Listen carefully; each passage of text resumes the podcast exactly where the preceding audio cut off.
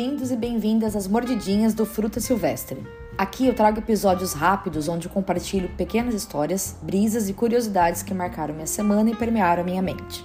A descontração e reflexão são servidas a cada mordida. O sabor pode ser doce ou azedo, pode ensinar algo ou não.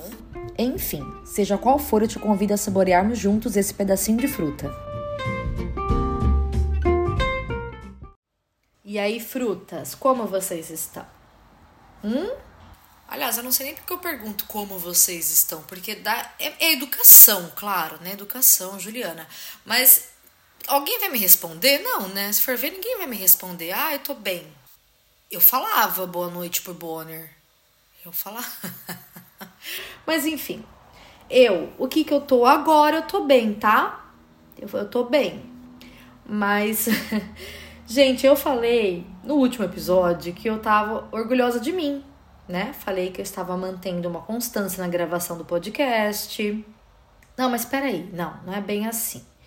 Eu tenho orgulho de mim, tá? Eu entrego um pouco atrasado, mas entrego. Tô dando o meu melhor. Não posso me invalidar, não é? Tenho que acolher, tenho que abraçar minha criança interior. Porque tem isso agora, né? Geral falando de acolher a criança interior e tal. É constelação familiar, né? Que fala. É legal isso, é interessante. Eu acolho a minha criança, mas acontece que às vezes essa minha criança, ela é uma capirota, que ela viaja no mundo da lua. Ela vai além da constelação, ela vai além das estrelas, essa danada. Ela é custosa, ela brinca com o meu juízo. Aí eu surto, é isso. Eu faço birra, eu choro, tal e qual uma criança mimada. Mas enfim, acontece que esses últimos dias eu não consegui gravar. Não dei conta de tudo, tive um pequeno surto, foi isso. Eu fiquei sem internet também, vai, teve esse fator. E sem internet não dá para gravar, não dá para editar, trabalhar, nada. Gente, não se faz mais nada sem internet hoje em dia, não é? Vocês já pararam para pensar? Como a gente é dependente da internet. Parece que a vida para, o mundo ao redor para. Não, e até para comprar pacote de internet adicional, tem que ter internet. Sim, porque ninguém mais usa o telefone para fazer ligação. Ninguém mais usa o telefone para a função que ele foi feito na real, que é o que? Fazer ligação para as pessoas. Olha, tá aí uma coisa que eu me pego pensando. Por que as pessoas não gostam mais de fazer ligação telefônica? Digo, a maioria das pessoas, né? Os jovens principalmente. Já pararam para pensar nisso? Eu gosto de fazer ligação. Virgílio mesmo, meu amigo, sabe. Ele também gosta. A gente fica a base de mais de uma hora no telefone, em ligação mesmo, não é FaceTime, é ligação telefônica mesmo. E eu me pergunto isso porque assim, os jovens, a geração millennial, pensa comigo, eles ficam 24 horas por dia com o celular na mão ficam 24 horas por dia nas redes sociais. Vão pro banheiro com o celular. Não larga da, da porcaria do celular. Mas não gosta de atender ligação. Como assim? E eu percebi essa aversão em atender ligação quando eu, sem internet esses dias, precisei ligar para uma amiga minha aqui da Austrália para avisar que eu tava sem internet e que eu ia me atrasar, né, pro encontro que a gente tinha, que eu ia resolver esse BO antes. Eu liguei três vezes e ela não me atendeu. Ela viu três ligações minhas perdidas. Ela tava com o celular na mão, vendo eu ligar, recebendo a bendita da ligação e não me atendeu. Por quê? Hum? Hum? Sabem por quê? Porque ela achou estranho receber uma ligação, vejam só. Olha, o jovem geração online se deparando com algo inusitado, minha gente.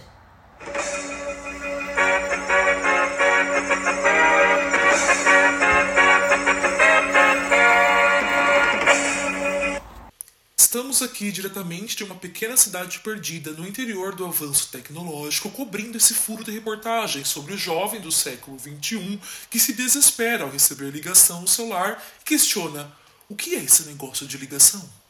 Numa realidade onde a tecnologia é rainha e as ligações telefônicas estão em extinção, presenciamos um fato inacreditável. Um jovem que, vamos chamar de tecnomaníaco anônimo, foi pego de surpresa ao receber uma chamada no seu celular de última geração. Enquanto ele deslizava pelo feed das redes sociais, curtindo e compartilhando memes, o som estridente do telefone tocou, como uma música esquecida dos anos 90. O pobre jovem, desesperado, olhou para o aparelho confuso, pensando: será que isso explode se eu atender? Entre olhares de pânico e a sensação de estar preso numa dimensão paralela, o jovem se viu diante de uma encruzilhada tecnológica. Por que alguém escolheria ligar quando se pode simplesmente mandar um emoji ou um GIF engraçado? Os jovens de hoje em dia parecem ser alérgicos a chamadas telefônicas, como se fossem um vírus tecnológico do passado. Afinal, quem tem tempo para falar ao telefone quando se pode responder uma mensagem com kkkk e se fazer entender? Os estudiosos estão perplexos com essa revolta juvenil contra o telefone. Alguns acreditam que é uma reação ao medo de ficar sem palavras, ou pior ainda, sem filtro durante uma conversa ao vivo. Afinal, quem nunca teve medo de falar algo constrangedor pelo telefone ou estar sem um corretivo iluminador no rosto? Enquanto o jovem observava a chamada se desvanecer como um sonho distante, ele tomou uma decisão corajosa. Não atenderia. Ele preferiu continuar no conforto das redes sociais, onde não há o risco de um alô inesperado arruinar seu dia. E assim, caros telespectadores, testemunhamos esse furo de reportagem da guerra entre o mundo virtual e o analógico, onde as ligações telefônicas lutam para sobreviver em meio aos emojis e hashtags. Resta saber se as ligações telefônicas resistirão aos avanços tecnológicos ou se tornarão arquivo de museu relegadas à categoria de antiguidades ao lado das cartas escritas à mão. pois muito que bem. Minha amiga estranhou minha ligação e resolveu fazer o quê? Além de não me atender, me mandar uma mensagem no WhatsApp. Oi, Ju, amiga, é, eu vi que você ligou e, tipo, achei estranho. tá tudo bem? Eu estava sem internet, cáspita. Como que eu ia responder? E se eu tivesse morrendo? E se eu tivesse em perigo? Eu não respondi, claro, eu tava sem internet. E mesmo assim, ela não me ligou. Por quê? Meu Deus, por quê? E eu não tinha plano de SMS, mensagem de texto para mandar. Agora eu tenho, eu contratei. Mas mesmo assim eu tenho as minhas dúvidas se ela ia ver a mensagem, viu? Olha, francamente. Não, é sério, eu fico me perguntando como é que eles falam com os pais no Brasil? Por áudio? Não, pera, eu acho que vídeo chamada faz, porque assim é cool, né? É moderno. Agora, ligação telefônica, não, imagina, é cringe. Que isso? Porque, gente, na minha época, tá? E a maioria aqui da minha audiência vai me entender, porque a maioria dos meus ouvintes do Fruta são da faixa etária dos 30 aos 45. Na minha época, se atendia o telefone fixo. Aliás, as pessoas tinham telefone fixo em casa. E a gente atendia o telefone fixo sem saber quem estava do outro lado da linha, porque o telefone não tinha identificador de chamadas, veja só. E podia ser qualquer pessoa do outro lado da linha. Podia ser aquele menino que você estudava e dava uns pega escondido na horta da escola. Mas também podia ser a sua tia-avó que não parava de falar. A não ser que você fosse o que para mim era considerado o futuro da humanidade, os Jetsons, e tivesse uma bina que era de uma tecnologia avançadíssima que te dava o poder sobrenatural da vidência, que te permitia saber quem estava ligando. Veja só. Atender um telefone sem bina era um ato de coragem. E eu sou de uma época que o passatempo mais comum entre os jovens, como eu, era o trote telefônico. Ó, deixa eu explicar para você, milênio, o que é um trote. O trote era tipo uma pegadinha auditiva com o principal objetivo de pegar velhinhos. Você pegava a lista telefônica, ligava para cá para uma casa aleatória e falava: Alô, um minutinho, por favor. Aí você esperava passar um minutinho e depois falava: Já passou um minuto, obrigada. E desligava o telefone. Ou então você falava: Alô, é da açougue? A pessoa respondia: Sim. Você tem pé de porco? Tenho sim. Você tem focinho de porco? Sim, tenho. Tem uma orelha de porco? Tenho sim. Vai ser feio assim na puta que pariu. Olha, eu peço perdão se você, ouvinte, já recebeu esse trote. Provavelmente era eu.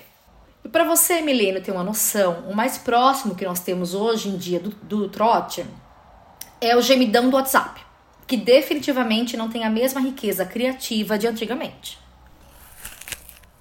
Tá, mas espera, Juliana, volta. deixa eu focar. Volta, Juliana. Voltando ao que eu comecei a falar no começo do episódio, eu vou me, me enfiando em outros assuntos aqui. Olha, vocês estão vendo como que eu sou? Eu começo falando uma coisa e do nada eu emendo outra coisa, eu não termino nada. Gente, a minha mente é louca. Será que vocês conseguem acompanhar meu raciocínio? Será que eu atrapalho vocês na escuta? Ai, agora eu tô pensando aqui, gente. Me fala, por favor, é sério, me dá esse feedback. Me manda uma mensagem no direct do Insta. Será que sou eu que, que sou assim ou vocês também se identificam comigo? Ai, por favor. Ou, melhor, me liguem, olha aí. Ai, eu vou gostar, é sério, me liga. Eu juro que eu passo meu número pelo direct, é sério. Tá, mas voltando. Eu falei que eu tive um surto de leve. E eu fiquei sem internet também. Então, isso, tá.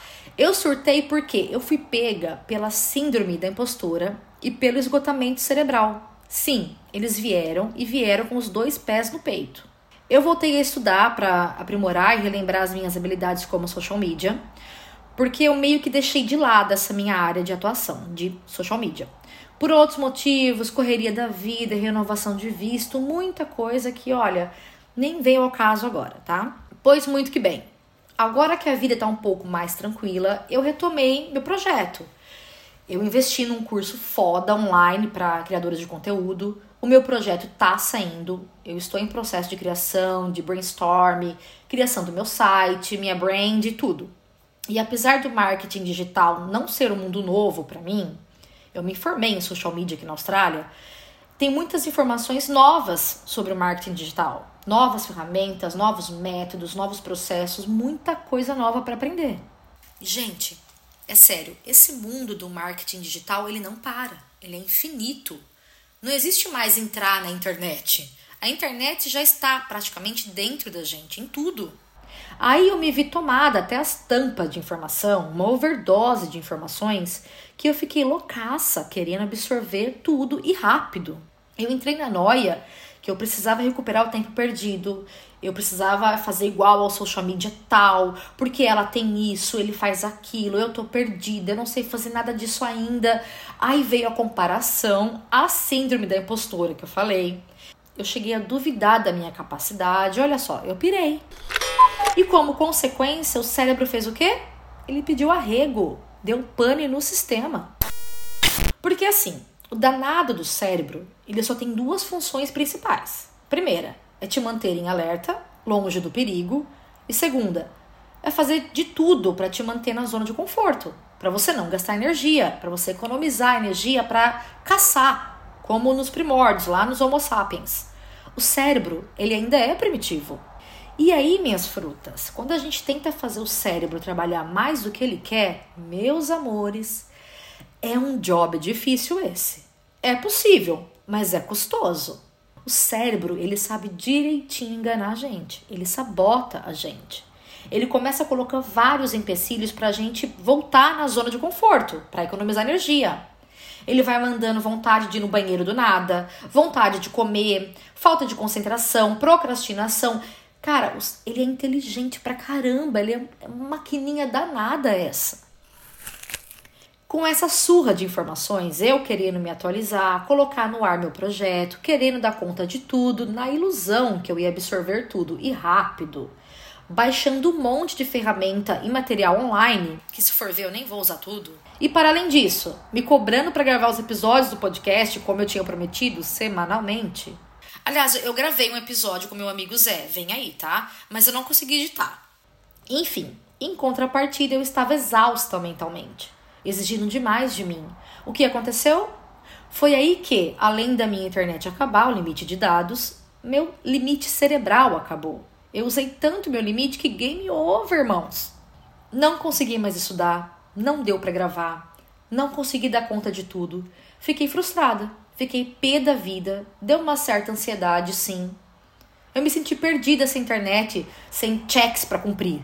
Ou seja, eu fui de um extremo ao outro em menos de 24 horas, da correria frenética de produzir até a completa inércia. Resumindo, um pequeno surto. E a minha terapeuta, ela falou a seguinte frase: Juliana, é difícil ser você. tá bom para vocês esse diagnóstico?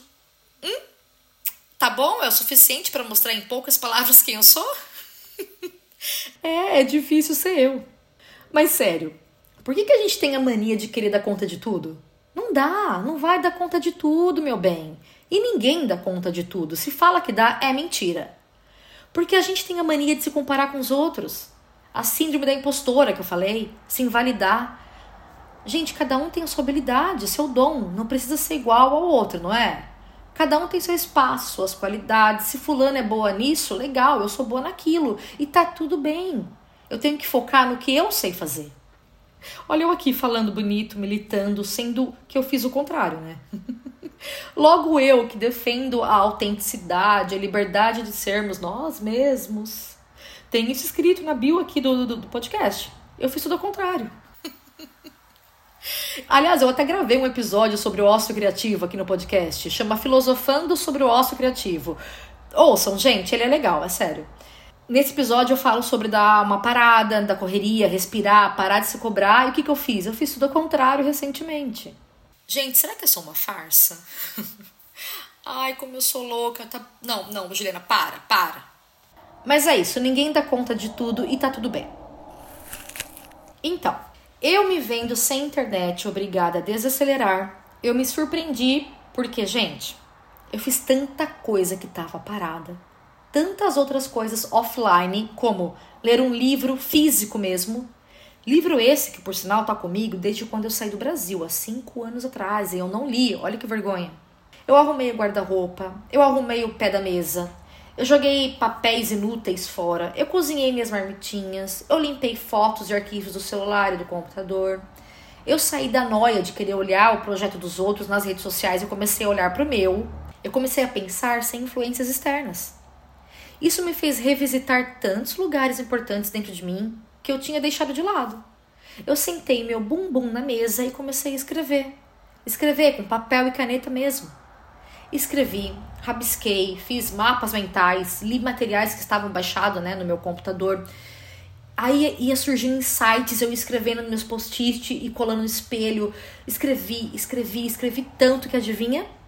Saiu o meu projeto profissional, a minha proposta de trabalho como social media saiu. E, gente, saiu com a minha cara, o meu jeito, as minhas habilidades. Eu olhei para mim, eu olhei porque eu sei fazer. Se tá perfeito, eu não sei. Para mim está. É melhor feito do que perfeito, não é? E tá tão lindo esse processo, eu tô realmente me descobrindo profissionalmente, nunca é tarde. Na minha velocidade, eu tô me descobrindo. E olha que louco. Cara, olha que louco. A social media aqui, a podcaster aqui, que trabalha e vai trabalhar pela internet, precisou ficar sem internet para conseguir produzir. Não, sério, fala se não é um plot twist isso.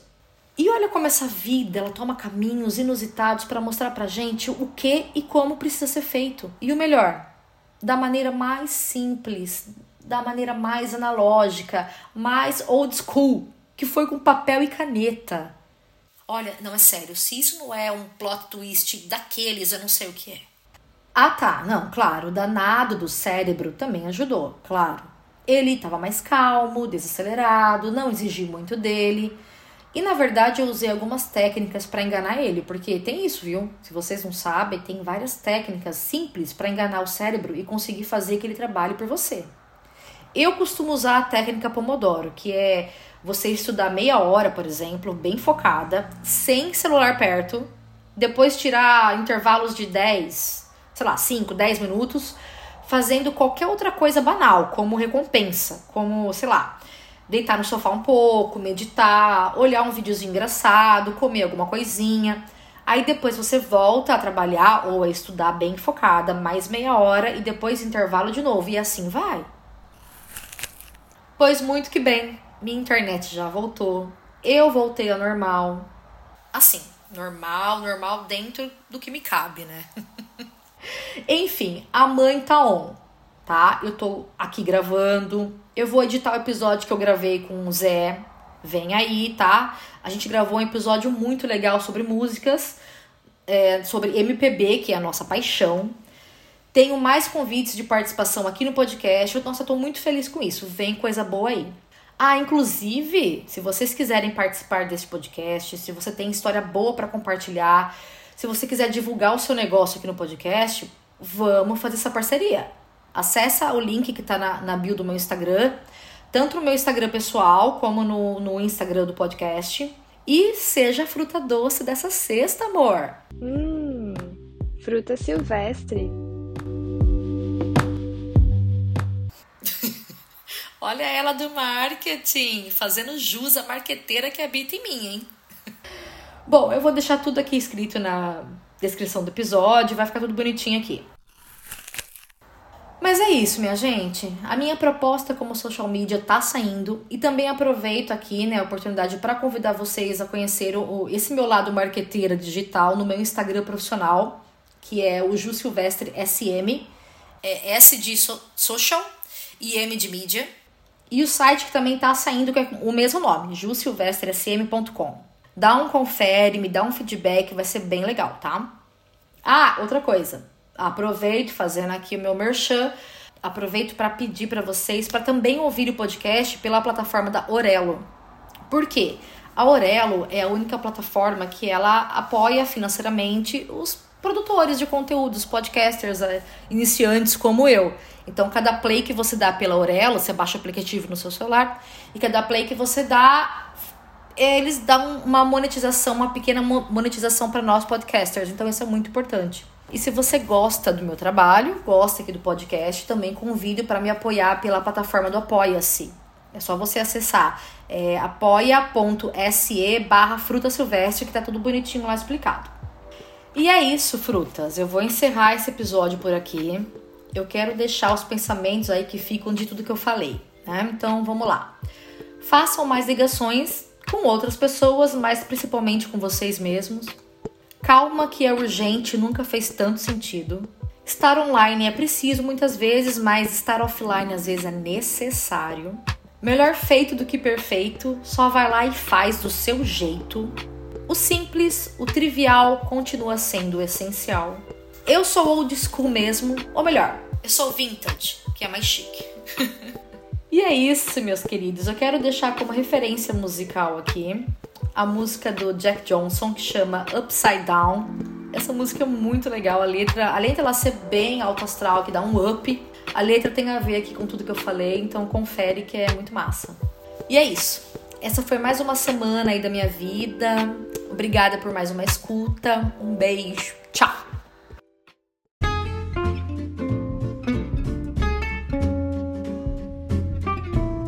Mordidinhas é gravado no meu estúdio quando eu digo estúdio, é o meu apartamento, minha kitnet. O roteiro, os efeitos sonoros, a arte de capa, tudo eu. Então, considere apoiar essa criadora de conteúdo solo, avaliando o podcast com 5 estrelas, compartilhando os episódios e me seguindo no Instagram.